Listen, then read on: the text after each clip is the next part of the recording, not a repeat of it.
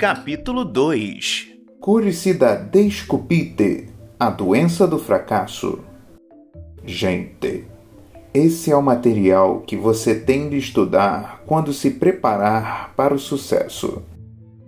Terá que estudar as pessoas muito cuidadosamente para descobrir e depois aplicar em sua vida os processos cuja recompensa é o sucesso.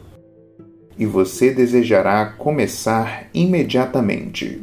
Aprofunde-se no estudo das pessoas e descubra que as fracassadas sofrem de uma doença mortal no que diz respeito à elaboração dos pensamentos pela mente. E mais da metade dos indivíduos apresenta pelo menos uma forma suave deste mal que chamaremos de desculpite. Você descobrirá que a desculpite explica a diferença entre os que conseguem todas as posições e os que mal se sustentam na que têm.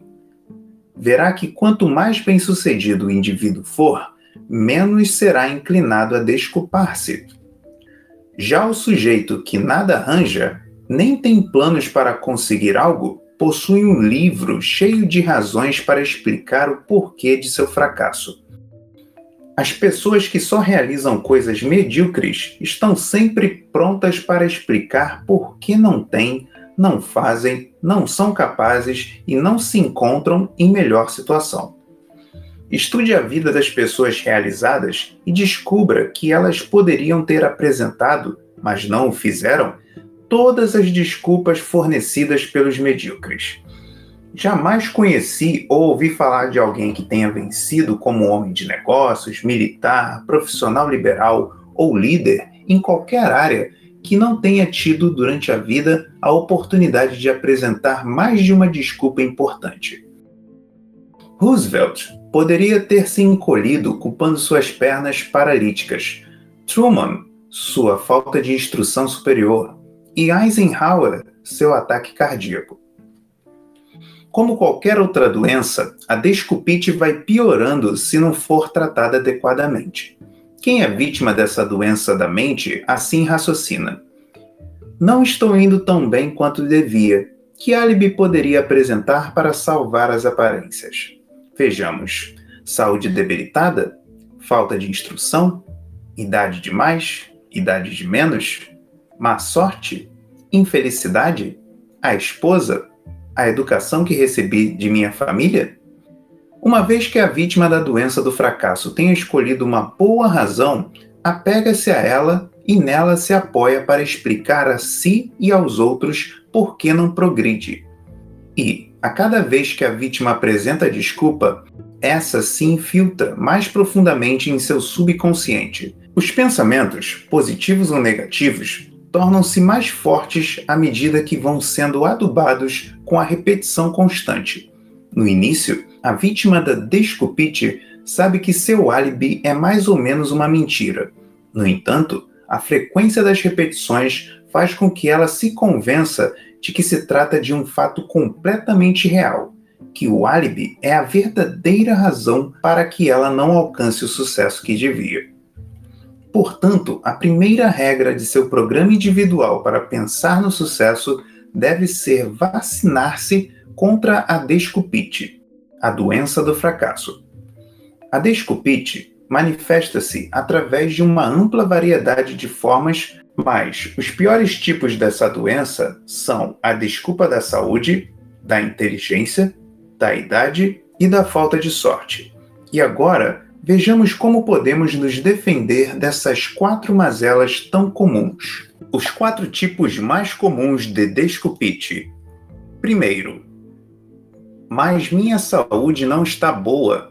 A desculpa da saúde vai desde o tipo crônico do eu não me sinto bem ao mais específico de tenho qualquer coisa que não está andando bem. A saúde ruim, sob mil formas diversas, é usada como desculpa para impedir que a pessoa realize o que deseja, para evitar que assuma maiores responsabilidades que ganhe mais dinheiro e que alcance o sucesso. Milhões e milhões de pessoas sofrem da desculpa da saúde. Mas será, na maioria dos casos, uma desculpa legítima? Pense por um momento em todas as pessoas que você conhece e que estão hoje completamente realizadas e que poderiam ter usado, porém não o fizeram, a desculpa da saúde. Médicos e cirurgiões, amigos meus, disseram-me que, na vida, não existe o adulto fisicamente perfeito. Todo mundo tem qualquer coisa de anormal do ponto de vista físico. Muitos rendem-se total ou parcialmente à desculpa da saúde, mas não os que pensam visando ao sucesso. Dois casos que me aconteceram numa tarde ilustram quais devem ser as atitudes correta e incorreta no que toca à saúde. Eu acabava de fazer uma palestra em Cleveland quando um indivíduo de mais ou menos 30 anos perguntou se podia falar comigo alguns minutos em particular. Elogiou minha palestra e depois disse: Receio que suas ideias não sejam úteis para mim é que tenho problemas de coração, continuou ele, e tenho de me submeter continuamente a exames. E seguiu dizendo que já havia consultado quatro médicos sem que nenhum deles tivesse conseguido encontrar a causa de seu mal. E pediu-me que eu lhe sugerisse o que devia fazer. Bem, respondi. Não entendo de coração, mas, falando de leigo para leigo, Eis as três coisas que eu faria. Primeiro, procuraria o melhor cardiologista que eu pudesse encontrar e aceitaria seu diagnóstico como palavra final. O senhor já esteve com quatro médicos e nenhum deles achou nada de anormal no seu coração. Deixe que o quinto lhe faça o exame final, e pode ser que seu coração esteja perfeitamente normal. Agora, se o senhor continuar a se preocupar com ele, é muito possível que venha a adquirir uma séria enfermidade cardíaca. Viver à procura de uma doença faz com que, geralmente, ela apareça de verdade. Em segundo lugar, eu recomendaria que o senhor lesse o magnífico livro do Dr. Schindler, Como Viver 365 Dias por Ano. Nele, Dr. Schindler mostra que, de cada quatro leitos de hospital, Três estão ocupados por pacientes que sofrem de DEI, doença emocionalmente induzida. Imagine só três de quatro pessoas que se acham atualmente doentes estariam gozando uma perfeita saúde se houvessem aprendido a controlar suas emoções. Leia o livro do Dr. Schindler e desenvolva seu programa de controle das emoções. Em terceiro lugar, eu resolveria viver até morrer. E passei a expor ao perturbado homem alguns conselhos úteis que recebi há muitos anos de um advogado amigo meu, portador de um caso de tuberculose crônica. Ele sabia que tinha de levar uma vida muito regular, mas não deixou de exercer a advocacia, educando uma bela família e gozando realmente a vida. Agora que ele tem 78 anos, expressa sua filosofia nestes termos: Hei de viver até morrer. Hei de viver enquanto estiver neste mundo. E por que razão vou viver apenas pela metade? Cada minuto que uma pessoa gasta preocupando-se com a morte é como se passasse um minuto morto. Neste ponto, precisei ir, porque tinha de tomar um avião para Detroit. E foi no avião que ocorreu um segundo caso muito mais agradável que o anterior. Após o barulho da decolagem, ouvi um ruído de tic-tac. Mais ou menos espantado, olhei para o meu companheiro de poltrona, pois o som parecia provir dele. Abrindo um sorriso, ele disse: Fique descansado, que não se trata de uma bomba, é apenas meu coração. Diante de minha surpresa, ele passou a relatar o que tinha acontecido. 21 dias antes, havia se submetido a uma intervenção na qual colocou uma válvula de plástico em seu coração. Explicou-me que aquele ruído continuaria durante vários meses até que o tecido novo recobrisse a válvula artificial. Perguntei-lhe, então, o que pretendia fazer. Ah, oh, respondeu ele, tenho grandes planos. Vou estudar direito assim que chegar a Minnesota. Um dia espero trabalhar para o governo. Os médicos me disseram que durante alguns meses deverei ter certa cautela, mas depois disso estarei como novo. Aí tem você duas maneiras de encarar os problemas referentes à saúde. O primeiro indivíduo, mesmo sem estar certo de que tivesse algo organicamente errado, achava-se preocupado, deprimido, a caminho do fracasso, ansioso por alguém que apoiasse sua ideia de que não podia progredir. O segundo, após ter sofrido uma delicada operação, estava otimista, impaciente para realizar algo. A diferença residia no modo pelo qual eles pensavam na saúde. Tive várias experiências diretas no que se refere à falta de saúde. Sou diabético. Logo depois de descobrir isso, há cerca de 5 mil injeções, fui avisado. O diabetes é uma condição física, mas seu maior dano resulta de se enfrentá-lo com uma atitude negativa. Preocupe-se com ele, que arranjará uma verdadeira preocupação. Naturalmente, desde a descoberta de meu diabetes, conheci muitos outros diabéticos. Permita-me que lhe conte algo dos dois extremos. Um sujeito, portador de uma forma benigna, pertence à fraternidade dos mortos-vivos. Obsessivamente temeroso em relação ao clima, vive, em geral, ridiculamente agasalhado. Apavorado com as infecções, evita qualquer pessoa que fungue um pouquinho junto dele. Com receio de se esforçar demais, nada faz, despendendo a maior parte de sua energia mental na preocupação do que possa acontecer.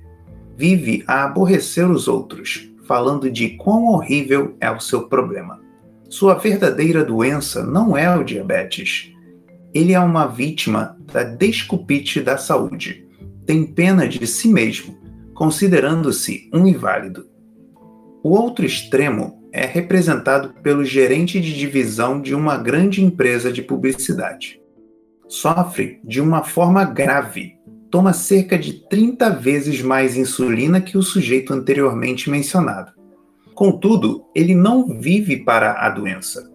Vive para desfrutar seu trabalho e ser feliz. Um dia, disse-me: Claro que incomoda mas fazer a barba também. Apesar disso, eu não vou pensar em ter de ir para o leito. Quando tomo aquelas injeções, apenas agradeço aos sujeitos que descobriram a insulina. Um bom amigo, conhecido educador, regressou da Europa em 1945 sem um braço. A despeito de sua condição que requer cuidados especiais, John está sempre sorrindo e busca sempre ajudar os outros. É tão otimista quanto qualquer outra pessoa que eu conheça. Um dia tivemos uma longa conversa sobre sua deficiência. Foi apenas um braço, disse ele. Claro que ter dois é melhor do que ter um só. Mas eles apenas amputaram meu braço. Meu espírito está 100% intacto e estou realmente agradecido que assim tenha sido. Outro amigo que também sofreu uma amputação é um excelente jogador de golfe. Perguntei-lhe um dia como havia conseguido desenvolver um estilo quase perfeito com apenas um braço. Mencionei que a maioria dos golfistas com dois braços não jogava tão bem.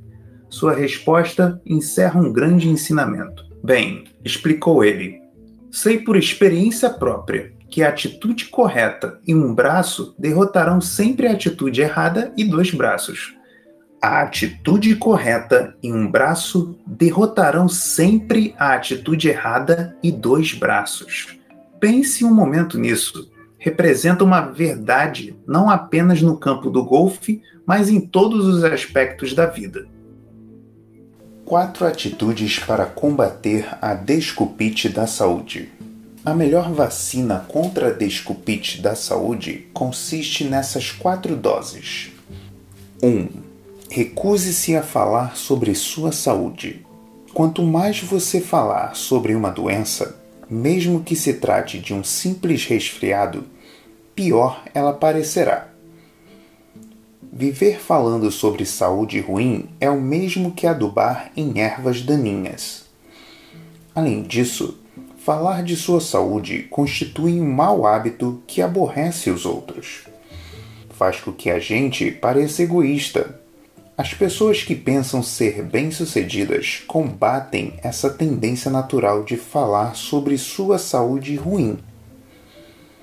Pode-se conquistar, e acentuamos o verbo poder, um pouco de pena, mas não o respeito e a lealdade dos outros. 2. Recuse-se a preocupar-se com sua saúde. Dr. Walter Álvares consultor emérito da mundialmente famosa Mayo Clinic, escreveu recentemente: Sempre peço aos que vivem se queixando que tentem controlar a si mesmos. Por exemplo, quando vi este homem, um sujeito que estava convencido de que sofria da vesícula, apesar de oito exames radiográficos em separado haverem mostrado que o órgão estava perfeitamente normal, implorei-lhe que deixasse de radiografar sua vesícula. Tenho pedido a centenas de cardíacos convictos que deixem de fazer eletrocardiogramas. 3. Seja grato à sua saúde, tal qual ela é. Existe um velho ditado digno de ser repetido várias vezes eu vivia muito triste porque meus sapatos estavam rasgados, até o dia em que encontrei um homem que não tinha pés. Em vez de viver se queixando de que não está se sentindo muito bem, é melhor ficar satisfeito com a saúde que você tem. Agradecer a saúde que se tem é uma poderosa forma de se vacinar contra o aparecimento de novas dores e outras doenças reais. 4. Lembre-se de que é melhor gastar-se do que enfraquecer o espírito. A vida foi feita para que você a goze. Não a desperdice. Não passe a vida imaginando-se num leito de hospital. Desenvolva uma atitude de eu estou vencendo. Ponha sua inteligência para trabalhar no sentido criador, positivo.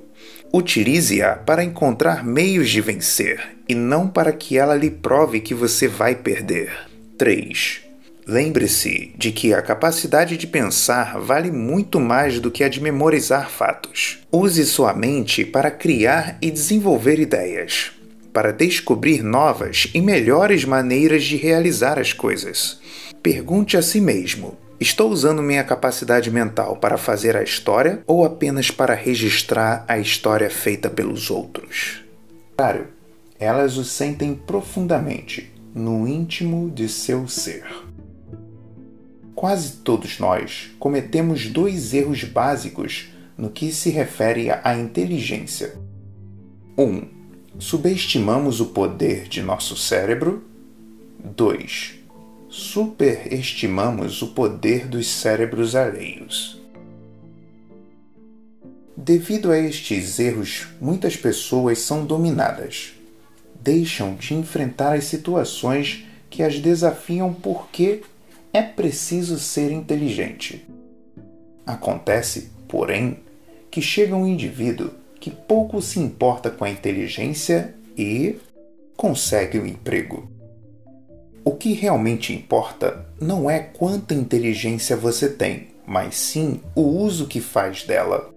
O pensamento que orienta sua inteligência é muito mais importante que a quantidade do poder de seu cérebro. Deixe-me repetir porque isso é de vital importância. O pensamento que orienta sua inteligência é muito mais importante que a quantidade de inteligência que você tem. Respondendo à pergunta, seu filho deve ser um cientista? Dr. Edward Teller, um dos mais destacados físicos da nação, disse: Para ser um cientista, uma criança não necessita pensar com a rapidez de um relâmpago, nem de memória milagrosa, nem ter obtido notas muito boas na escola. O único ponto realmente importante é que ela tenha um grande interesse pela ciência. Até mesmo na ciência, o interesse e o entusiasmo são os fatores críticos. Uma pessoa que tenha um QI de 100 mas que apresente uma atitude cooperativa, otimista e entusiástica conseguirá mais dinheiro e respeito e alcançará maior sucesso do que uma cujo QI seja de 120, mas que não coopere e encare tudo de modo pessimista e negativo. Apenas um pouco de persistência em algo, tarefa ou projeto, até sua conclusão, compensa mais do que uma inteligência ociosa, mesmo que esta seja do calibre da de um gênio. A persistência representa 95% da capacidade. Numa festa familiar no ano passado, encontrei um colega de faculdade que eu não via há 10 anos. Chuck fora um aluno brilhante e diplomara-se com louvor. Quando o vi pela última vez, seu objetivo era possuir seu próprio negócio no oeste dos Estados Unidos, em Nebraska. Perguntei-lhe que espécie de negócio havia ele montado. Bem, confessou ele, eu acabei não me estabelecendo. Há cinco anos, ou há um ano, eu não teria dito isso a ninguém, mas agora estou pronto para falar sobre o caso. Revendo hoje a educação que recebi na escola, verifico que me tornei perito em explicar por que é impraticável a ideia de estabelecer um negócio. Aprendi todos os perigos e rações por que uma pequena empresa há de fracassar. Você tem de possuir um vasto capital. Certifique-se de que o ciclo dos negócios vai bem. Há um grande mercado para o que você vai oferecer? Mil e uma coisas a examinar. O que mais me arrasa é ver que vários de meus antigos colegas, que não pareciam muito inteligentes, incluindo alguns que nem cursaram uma faculdade, estão agora muito bem estabelecidos com seus próprios negócios. Enquanto isso, eu vou me arrastando, fiscalizando despachos de mercadorias. Se eu tivesse me aprofundado mais no porquê da capacidade de um sucesso de um negócio, estaria numa situação muito melhor. O pensamento que orientou a inteligência de Chuck foi muito mais importante do que a quantidade de sua inteligência. Por que alguns indivíduos brilhantes fracassam? Há muitos anos, tenho um contato próximo com uma pessoa qualificada como gênio, dono de uma inteligência altamente abstrata. Apesar de sua grande inteligência nata, é uma das pessoas mais fracassadas que conheço.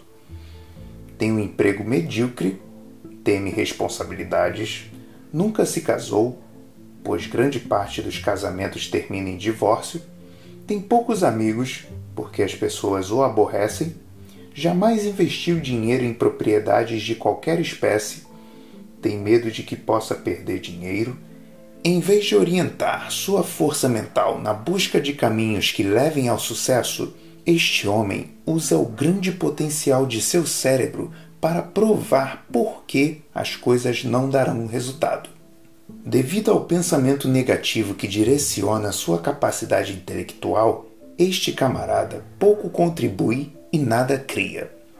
E, no entanto, se mudasse de atitude, poderia realizar muito tem potencial para ser um grande sucesso, mas lhe falta o poder do pensamento. Outro conhecido meu foi convocado para o exército pouco depois de receber, de uma das mais importantes universidades de Nova York, o título de PhD. De que modo passou seus três anos no exército? Não como oficial, tampouco como integrante de uma equipe de especialistas, Durante esses três anos, nada mais fez do que dirigir um caminhão. Por quê? Porque estava impregnado de atitudes negativas em relação aos seus companheiros soldados. Eu sou superior a eles. Aos processos e métodos adotados no exército são estúpidos. A disciplina, isso é para os outros, não para mim e em relação a todo o restante, inclusive consigo mesmo. Eu sou um idiota por não encontrar um meio de escapar dessa enrascada. Esse camarada não conquistou o respeito de ninguém. Todo seu vasto estoque de conhecimentos permaneceu sepultado. Suas atitudes negativas transformaram-no num fiasco. Lembre-se, o pensamento que orienta sua inteligência é muito mais importante que a quantidade de inteligência que você tem. Nem mesmo um título de PhD é capaz de sobrepujar esse princípio básico do sucesso. Há vários anos, tornei-me amigo íntimo de Phil F., um dos executivos de uma importante agência de publicidade. Phil era diretor do departamento de pesquisa de mercado e estava obtendo um sucesso formidável. Seria Phil uma inteligência? Longe disso, quase nada sabia de técnicas de pesquisa nem de estatística. Não havia cursado a universidade, embora todos os funcionários que trabalhassem para ele o houvessem feito. E não tinha a pretensão de conhecer o lado técnico da pesquisa. Como se explica então que Phil ganhasse um alto salário enquanto nenhum de seus subordinados conseguia alcançar nem mesmo um terço desse valor. É que Phil era um engenheiro de homens. Era 100% otimista, sabia estimular os outros quando se sentiam abatidos, era entusiasta, gerava entusiasmo. Phil compreendia as pessoas e, porque podia ver realmente o que as fazia titubearem, gostava delas. O que tornava três vezes mais valioso que os outros homens com QI mais alto para a empresa não era o seu cérebro, mas sim a maneira como o empregava. De cada 100 pessoas que entram para a faculdade, menos de 50 concluem o curso. Intrigado com isso, perguntei ao diretor do setor de admissão de uma grande universidade qual a explicação para o fato. Ele respondeu que não se trata de uma deficiência intelectual. Nós não admitiríamos os candidatos se não tivessem capacidade suficiente. Tampouco, tampouco se trata de dinheiro. Hoje, quem quiser se manter em uma universidade pode fazê-lo. A verdadeira razão está nas atitudes mentais. O senhor se surpreenderia continuou ele, se soubesse quantos jovens abandonam os estudos por não gostarem dos professores, dos assuntos abordados e dos colegas. Essa mesma razão, o pensamento negativo, explica por que a porta para as altas posições de chefia permanece fechada para muitos executivos jovens.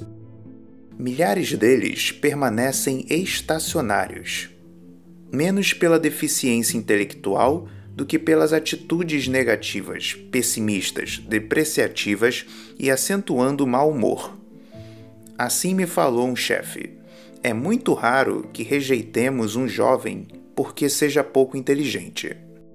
Geralmente a causa da rejeição é a sua atitude, uma vez fui contratado por uma companhia de seguros para verificar por que 25% dos principais agentes vendiam mais de 75% das apólices, enquanto que os 25% menos destacados apenas 5% do volume total. Foram examinadas cuidadosamente milhares de fichas individuais. A pesquisa evidenciou, fora qualquer dúvida, que não existia uma diferença significante no que se referia à inteligência dos empregados. Mais ainda, as desigualdades nas vendas não podiam ser explicadas por diferenças de instrução. A disparidade verificada entre os muito bem e os muito mal sucedidos ficou reduzida, finalmente, à diferença de suas atitudes mentais, isso é, na maneira como eles orientavam seus pensamentos a turma superior preocupava-se menos, era entusiasta e gostava sinceramente de lidar com as pessoas.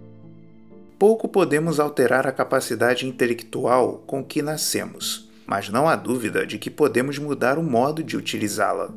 Saber é poder, quando usado de maneira construtiva. Intimamente ligado à desculpite da inteligência está um pouco do jeito incorreto de pensar sobre o que se sabe. Ouvimos comumente dizer que saber é poder. Mas isso é apenas uma meia-verdade. O saber constitui apenas uma força potencial. O saber só é poder quando o usamos e de forma construtiva. Conta-se que, uma vez, perguntaram ao grande cientista Einstein quantos pés havia em uma milha. Não sei, respondeu ele. E por que razão haveria de encher minha cabeça com fatos que posso encontrar em dois minutos em qualquer livro especializado? Nessa passagem, Einstein nos ensinou uma grande lição. Ele sabia que era muito mais importante usar o cérebro para pensar do que para armazenar fatos. Uma vez, Henry Ford viu-se envolvido num processo com o Chicago Tribune. O jornal chamou-o de ignorante e Ford, homem de grande respeito, respondeu: Provem-no. O Tribune submeteu-lhe a uma porção de perguntas simples, tais como: Quem foi Benedict Arnold? Quando ocorreu a Guerra da Revolução? E outras.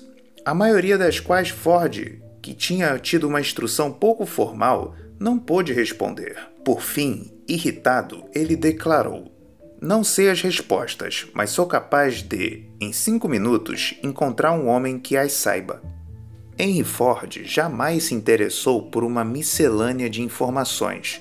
Ele conhecia o que todos os chefes importantes conhecem, que é a capacidade de saber como obter a informação é mais importante do que usar o cérebro como um depósito de fatos. Quanto vale um homem que conhece os fatos? Recentemente, passei uma noite interessante na companhia de um amigo que é presidente de uma jovem, porém próspera, indústria. Aconteceu de o aparelho de televisão ter sido ligado em um dos mais populares programas de perguntas e respostas. O sujeito que estava sendo sabatinado já participava do programa há várias semanas. Respondia sobre tudo, sobre coisas que pareciam até absurdas, Após ter respondido a uma questão particularmente intricada, algo sobre uma montanha na Argentina, meu anfitrião olhou para mim e disse: Quanto você pensa que eu daria àquele sujeito para trabalhar para mim? Quanto? perguntei. 300 dólares. Nem um centavo a mais e nem por uma semana ou um mês, mas por toda a vida. Já o avaliei. Esse especialista é incapaz de pensar só sabe guardar as coisas na memória. Nada mais é do que uma enciclopédia humana. E creio que, por 300 dólares, posso comprar uma boa coleção de enciclopédias. Talvez seja até demais. Num almanaque de 2 dólares, eu serei capaz de encontrar 90% do que aquele camarada sabe. Eu quero é me cercar, continuou ele, de gente capaz de resolver problemas de gente que tenha ideias. Quero pessoas capazes de sonhar e de tornar o sonho uma realidade prática. Um homem capaz de ter ideias pode fazer dinheiro comigo. Um que só decore fatos? Não. Três maneiras de curar a desculpite da inteligência. Três maneiras simples para curar a desculpite da falta de inteligência são: 1. Um, Jamais subestime sua própria inteligência e jamais superestime a dos outros. Não se venda barato. Concentre-se em suas possibilidades. Descubra seus próprios talentos. Lembre-se de que o importante não é a quantidade de cérebro que você tem, mas sim a maneira pela qual o utiliza. Administre seu cérebro, em vez de ficar se preocupando com o seu QI. 2. Repita várias vezes por dia. Minhas atitudes são mais importantes do que a minha inteligência. Pratique a adoção de atitudes positivas, seja em casa, seja no trabalho. Considere as razões pelas quais você é capaz de fazer uma coisa e não as que o incapacitam de realizá-la. Desenvolva uma atitude de eu estou vencendo. Ponha sua inteligência para trabalhar no sentido criador, positivo. Utilize-a para encontrar meios de vencer e não para que ela lhe prove que você vai perder. 3. Lembre-se de que a capacidade de pensar vale muito mais do que a de memorizar fatos. Use sua mente para criar e desenvolver ideias. para descobrir novas e melhores maneiras de realizar as coisas. Pergunte a si mesmo: estou usando minha capacidade mental para fazer a história ou apenas para registrar a história feita pelos outros? Terceiro, não adianta. Sou muito velho ou muito jovem.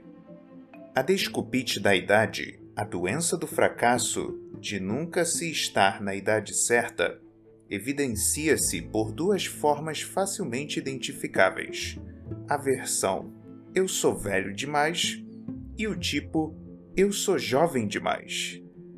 Você já deve ter ouvido centenas de pessoas de todas as idades explicarem sua medíocre atuação na vida assim: Estou muito velho ou muito novo para começar agora. Não posso fazer o que quero ou o que desejaria fazer devido à minha idade. É de fato surpreendente quão poucas pessoas estão certas no que se refere à idade. E é uma pena. Essa desculpa tem fechado a porta da verdadeira oportunidade a milhares de indivíduos. Pensam na idade como um empecilho e nem sequer chegam a tentar. O tipo eu sou muito velho é a versão mais comum da desculpite da idade. A doença está difundida de maneira sutil. Uma novela de TV gira em torno da história de um grande executivo que perdeu o emprego devido a uma fusão de empresas e não pôde achar outro porque era velho demais. Após uma busca infrutífera durante vários meses, tendo pensado até em suicídio, o tal executivo chega à conclusão de que não presta para mais nada. Os dramas e artigos de jornais sobre o tópico Por que você está liquidado aos 40 anos são muito populares. Não porque representam a verdade dos fatos, mas porque tocam de perto muitas mentes preocupadas em busca de uma desculpa. Como controlar a desculpite da idade? A desculpite da idade pode ser curada. Há alguns anos, quando coordenava um programa de treinamento em vendas, descobri um bom soro que tanto cura esta doença quanto imuniza contra ela de modo que você sequer sejas contaminado. Entre os que assistiam ao curso havia um aluno chamado Cecil. Ele tinha 40 anos e desejava melhorar de posição, lançando-se como representante de uma indústria. Mas achava-se velho demais para tal e explicava: Além do mais, comecei do nada e agora estou muito velho para recomeçar. Já tenho 40 anos. Várias vezes conversei com Cecil sobre o problema da idade avançada, empregando a velha medicina.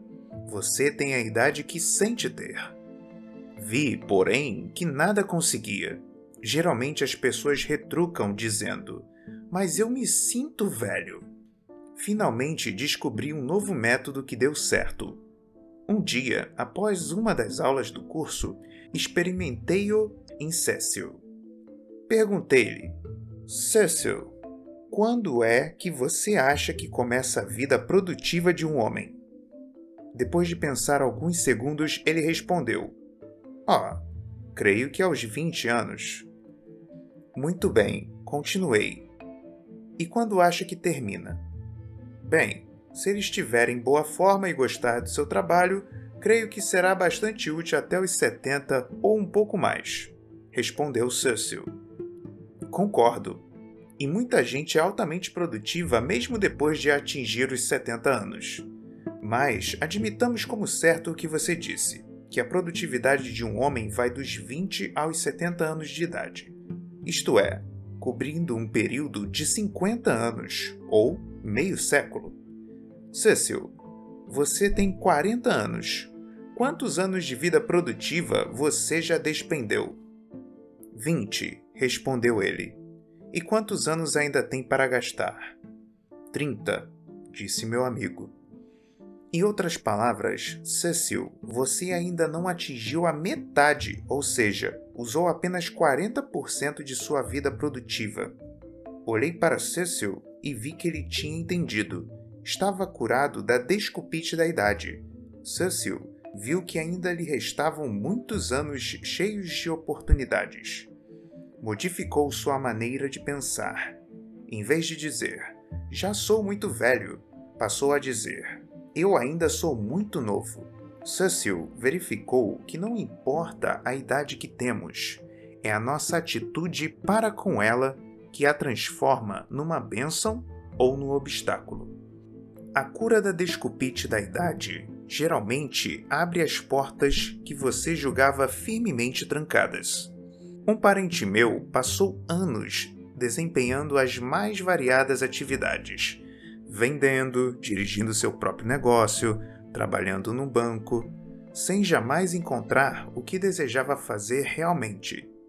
Finalmente concluiu que o que mais desejava, mais que tudo, era ser pastor mas quando pensou nisso, verificou que já tinha idade demais. Tinha 45 anos, três filhos ainda pequenos e pouco dinheiro. Felizmente, porém, reuniu toda a sua força e disse: Com 45 anos ou não, hei de ser pastor. Tendo muita fé e quase nada além disso, ele se inscreveu num curso de cinco anos para preparo de sacerdotes em Wisconsin. Cinco anos após, foi ordenado pastor e estabeleceu-se em uma bela congregação no Illinois. Velho? Claro que não. Ele ainda dispõe de 20 anos de vida produtiva. Da última vez que o vi, ele me disse: Sabe, se eu não houvesse tomado a grande decisão quando tinha 45 anos, teria passado o resto da minha vida amargurado e envelhecendo. Agora sinto-me tão jovem quanto o era há 25 anos. E, de fato, ele quase o parecia. Quando você se liberta da desculpite da idade, o resultado é ganhar o otimismo da juventude e sentir-se mais jovem. Quando você domina os temores das limitações de idade, ganha anos de vida e também sucesso. Um excelente exemplo de como a desculpite da idade pode ser derrotada é fornecido por um amigo colega meu de universidade. Bill formou-se pela Harvard quando estava na casa dos 20 anos. Após 24 anos atuando como corretor, durante os quais conseguiu uma fortuna modesta, decidiu que queria tornar-se professor universitário. Os amigos fizeram-lhe ver que ele ia se esgotar com o programa que tinha pela frente, mas Bill estava decidido a alcançar seu objetivo e entrou para a Universidade de Illinois aos 51 anos de idade. Aos 55, havia conseguido seu diploma. Hoje, Bill é presidente do Departamento de Economia em uma ótima universidade e é também feliz. E sorri quando diz: quase perdi um terço de meus bons anos de vida. A idade avançada é uma doença do fracasso. Derrote-a, não permitindo que ela atrase seu lado. E quando uma pessoa é jovem demais? A versão eu sou jovem demais da desculpiste da idade também causa muitos danos. Há cerca de um ano, fui procurado por um amigo de 23 anos de idade que tinha um problema a resolver. Jerry era um ótimo rapaz. Havia sido paraquedista e, depois de ter cumprido o tempo de serviço militar, entrara para a faculdade. Enquanto estudava, Jerry mantinha esposa e um filho, trabalhando como vendedor para uma empresa de transportes e armazenagem.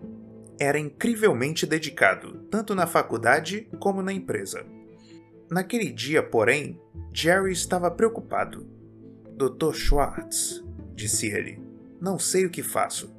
Minha empresa acaba de me oferecer o lugar de gerente de vendas, o que me fará supervisionar oito vendedores. Parabéns, isso é magnífico, respondi. Mas você parece preocupado. Bem, continuou ele, todos os oito homens que vou supervisionar têm entre 7 e 21 anos a mais que eu. O que o senhor acha que eu devo fazer? Poderei dirigi-los? Jerry, respondi. É óbvio que o gerente geral de sua empresa considera que você tem idade suficiente. Do contrário, não lhe teria oferecido a vaga. Lembre-se apenas desses três pontos e tudo dará certo. Primeiro, não pense na idade. No interior, numa fazenda, um garoto torna-se homem quando prova que pode realizar o trabalho. O número de seus aniversários não tem relação com o caso. O mesmo aplica-se a você. Quando você prova que é capaz de ocupar o cargo de gerente de vendas, automaticamente já tem idade para isso.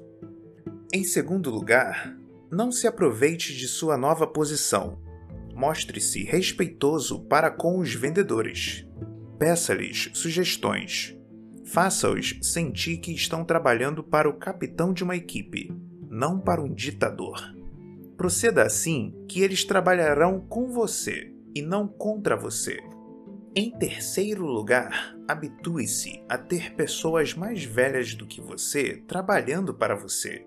Em todas as áreas, os líderes logo descobrem que são mais jovens do que muitas pessoas que eles orientam Portanto, habitue-se a ter gente mais velha trabalhando para você. Isso vai ajudá-lo muito no futuro, quando surgirem maiores oportunidades. E lembre-se, Jerry, de que a sua idade não representa uma deficiência, a menos que você queira considerá-la assim.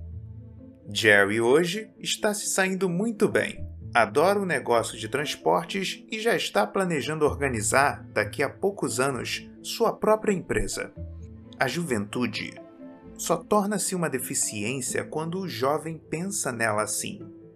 É comum você ouvir dizer que certos empregos requerem uma considerável maturidade.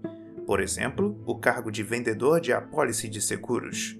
O fato de dizerem que, para ganhar a confiança do cliente ou do investidor, você deve ter cabelos grisalhos ou não ter cabelo algum é um absurdo.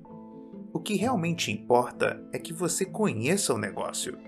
Se você o conhece e entende as pessoas, está suficientemente maduro para dominá-lo. A idade não tem nada a ver com a capacidade, a não ser que você se convença de que somente os anos lhe darão o material que você precisa para deixar sua marca. Muitos jovens acham que não progridem devido à sua juventude. É bem verdade que, em uma empresa, há pessoas que, por se sentirem inseguras e apavoradas com as tarefas, podem tentar impedir sua ascensão, lançando mão de vários argumentos, inclusive o da idade. Já os que têm realmente valor não o farão. Esses o atribuirão tanta responsabilidade quanto acharem que você pode ter. Demonstre que você tem atitudes capazes e positivas e sua jovialidade será considerada até como uma vantagem. Numa rápida recapitulação, a cura para a desculpa da idade se resume em 1. Um, considerar sua idade atual de modo positivo. Diga: Eu ainda sou jovem.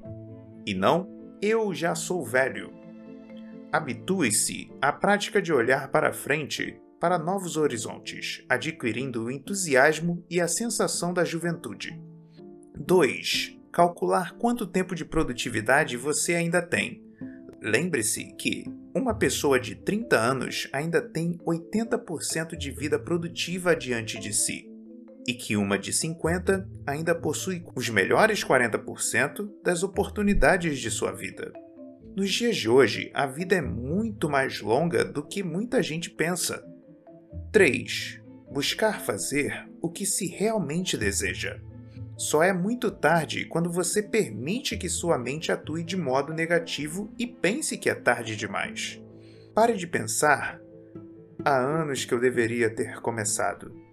Raciocinar assim é fracassar. Em vez disso, pense: vou iniciar agora porque meus melhores anos estão diante de mim. Assim é que as pessoas bem-sucedidas pensam. Quarto, mas no meu caso é diferente. Eu atraio a má sorte. Recentemente, assisti a um engenheiro de tráfego discursar sobre a segurança nas estradas de rodagem. Mostrou ele que mais de 40 mil pessoas morrem anualmente nos chamados acidentes do tráfego. O principal ponto de sua palestra foi que não existe o verdadeiro acidente. O que chamamos de acidente é o resultado de uma falha mecânica ou humana ou da combinação de ambas. O que esse perito do tráfego estava dizendo se combustancia no que os sábios de todos os tempos vêm repetindo. Para tudo existe uma causa. Nada acontece sem um porquê. Nada existe de acidental no tempo que está fazendo hoje. Ele é o resultado de causas específicas. E não há razão para que se acredite que os assuntos humanos sejam exceção à regra. E, no entanto, é difícil que transcorra um dia sem que se ouça alguém atribuir seus problemas à má sorte. E é raro o dia em que você não escute alguém atribuir o sucesso pessoal de outrem à boa sorte. Permitam-me ilustrar de que modo se sucumbe à desculpa da falta de sorte. Recentemente, almocei com três jovens que ocupavam cargos de chefia em uma empresa. O assunto da palestra era George C., que, no dia anterior, havia sido escolhido entre os demais do grupo para ser promovido. Por que George havia alcançado aquela posição? Os três elencavam todas as espécies de razões. Sorte, influência, bajulação, a maneira pela qual a esposa de George adulava o chefão, tudo, enfim, menos a verdade. Esta se resumia no fato de que George era simplesmente o mais qualificado, havia trabalhado melhor, dava duro no trabalho, era mais competente. Eu também sabia que os executivos seniors haviam despendido muito tempo considerando qual dos quatro deveria ser promovido. Meus três amigos, desiludidos, deviam saber que os altos escalões não escolhem os executivos tirando papeizinhos com nomes de dentro de um chapéu. Não faz muito tempo, eu conversava com o gerente de vendas de uma grande fábrica de maquinaria sobre a gravidade da desculpite da sorte. Ele ficou muito interessado na questão e começou a relatar sua própria experiência no assunto. Eu não sabia, principiou ele, que era este o nome mas é um dos problemas mais difíceis com que um gerente de vendas tem de lidar. Ontem mesmo tivemos em nossa empresa um magnífico exemplo do que você está dizendo. Mais ou menos às 16 horas, chegou um de nossos vendedores com um pedido no valor de 112 mil dólares. Na mesma ocasião, achava-se no escritório um outro vendedor cuja produção é tão baixa que ele mesmo constitui um problema. Ouvindo John dar as boas novas, um tanto cheio de inveja, deu-lhe os parabéns, dizendo: Muito bem, John, mais uma vez a sorte sorriu para você. Agora, o que o mal perdedor não quer aceitar é que a sorte nada teve a ver com um grande pedido conseguido por John. Há meses, John vinha trabalhando aquele cliente. Ele havia falado repetidas vezes a meia dúzia de pessoas que não trabalhavam ali, havia gasto noites imaginando o que seria melhor para ele. Depois, solicitou a nossos engenheiros que criassem um protótipo do equipamento. John nada teve de sorte, a menos que se queira chamar sorte um trabalho cuidadosamente planejado e pacientemente executado. Suponhamos que se fosse confiar na sorte para reorganizar a General Motors. Se as coisas que se fazem e quem as faz fossem indicadas pela sorte, todos os negócios da nação acabariam desmoronando. Imagine por um momento que a General Motors tivesse de ser completamente reorganizada na base da sorte. Para levar a cabo essa organização, seriam colocados numa urna os nomes de todos os empregados. O primeiro nome dali retirado seria o presidente, o segundo, o vice-presidente e assim por diante. Parece absurdo, não é?